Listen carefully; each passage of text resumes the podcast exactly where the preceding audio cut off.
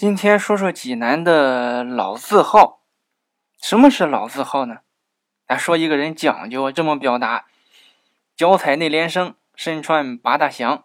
内联升是鞋店的名称，八大祥是绸布庄的字号。放到现在来说，就是品牌呀。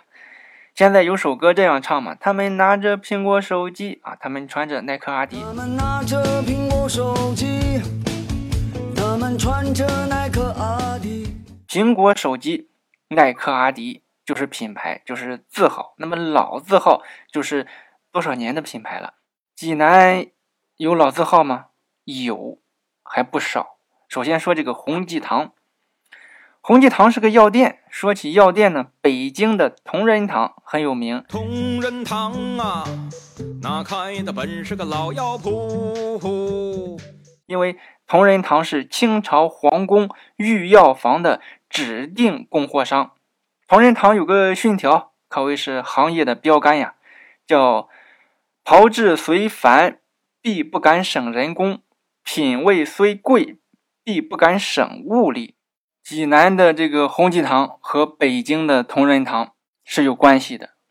弘济堂创始于清朝光绪年间，创始人叫乐靖宇，其实他是同仁堂的一个股东，当时。同仁堂已经两百多年了，创始人乐氏家族呢也传了十二辈。乐靖宇这一辈有十七个叔伯兄弟，他叔叔是同仁堂的掌柜大老板，叔叔就不看好乐靖宇，告诉乐靖宇：“你是既不会做生意，又不懂药材，咱家祖业这辈子就不要参与了。”乐靖宇不服啊，说我不行，我偏要行，我就开个药店给你看。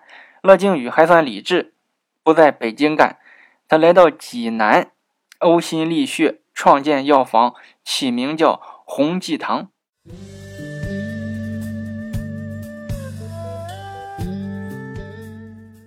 为什么叫这个名呢？因为祖上曾经受过康熙爷的赞赏。当时康熙得病啊，御医都治不好，老祖给治好了。康熙就赏赐老祖药店，并赐字“同修仁德”。济世养生，老祖就因为同修仁德，把药店定名为同仁堂。那么老祖一视同仁，我这也宏大救济，就叫弘济堂。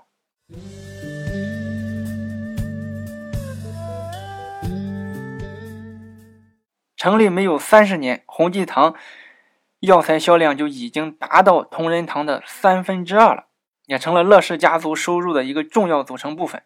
乐靖宇呢，也成了制药大师、行业专家，向叔叔证明了自己。所以说，有时候别人看不起你，不一定是坏事，主要看你怎么来应对。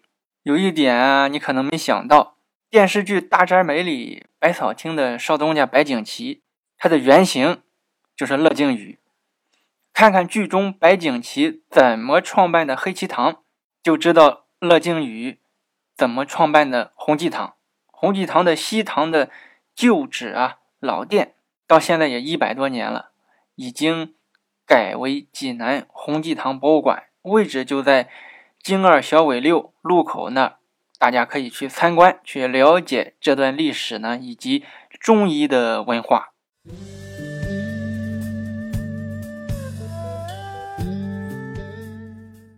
再说一个。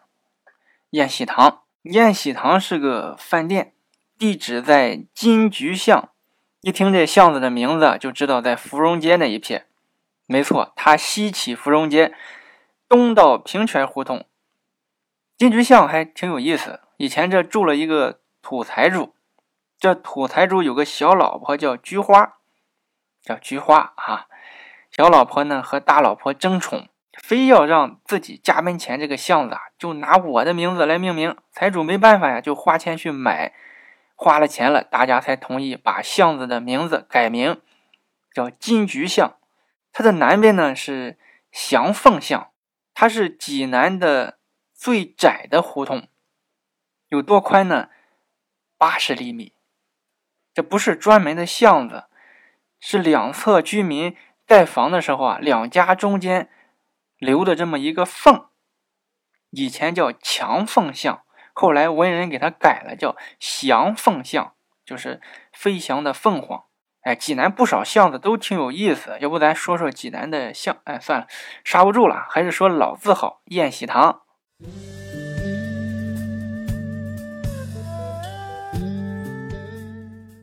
中国有八大菜系，其中有鲁菜。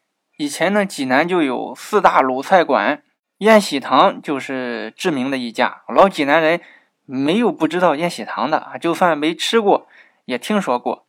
这名字怎么来的呢？宴喜堂在三月开张，这个时候冬天转春天，南雁北归，头春报喜，所以起名叫宴喜堂。宴喜堂的创始人叫赵子俊。是历城人，赵老师十六岁就进济南城打工。插一句，我是十九岁进济南城的。他去过金源楼饭庄打杂，也去过奎元楼跑堂。饭店呢，来吃饭的人形形色色，迎来送往，就认识了不少人。哎，有这么个贵人，是山东商业银行的董事。看小伙子有潜力，和其他服务员不一样。待人接物热情周到，不卑不亢。这个大佬就要资助赵子俊自己开一家饭庄，就是宴喜堂。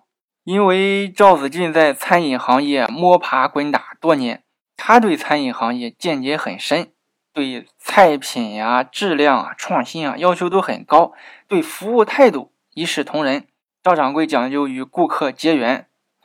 大老板来了，哎，往里请。拉车的苦力也让进来，点个馒头、咸菜，吃碗面没问题。该招待招待，要的是口碑。所以开业不到两年，宴喜堂很快就成了济南府餐饮的前三名。很多人来这吃一次饭，回家能说三天，以在这吃饭为荣。宴喜堂红火了几十年，那么后来经营不善呢，名气就慢慢没有了。宴喜堂的牌匾，它昏暗又没落。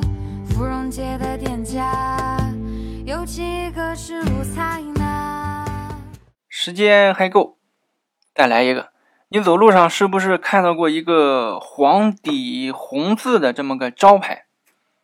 一大糕点。仔细回忆一下，你可能走路上停顿过几秒钟。哎，一大糕点，这名字有创意。其实这个也是一个。老字号，快一百年了。它的名字是一个误会啊！原来泉城路有个地方叫天南货站，里面卖很多南方的特色食物，比如各种糕点呀。啊，以前招牌都是竖着写，竖着写间隔控制不好，很很容易出现错位。楚中天竖着写，有可能看成林蛋大啊。天竖着写，有的顾客一看，嗯，一大。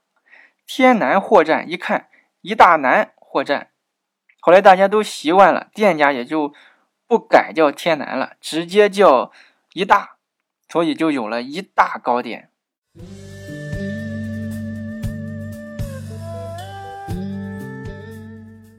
济南老字号啊还有很多，像嗯瑞福祥啊、永盛东、老茂生。汇泉楼啊，聚丰德啊，德心斋呀，万和堂啊，亨德利呀，宝明斋呀，很多很多。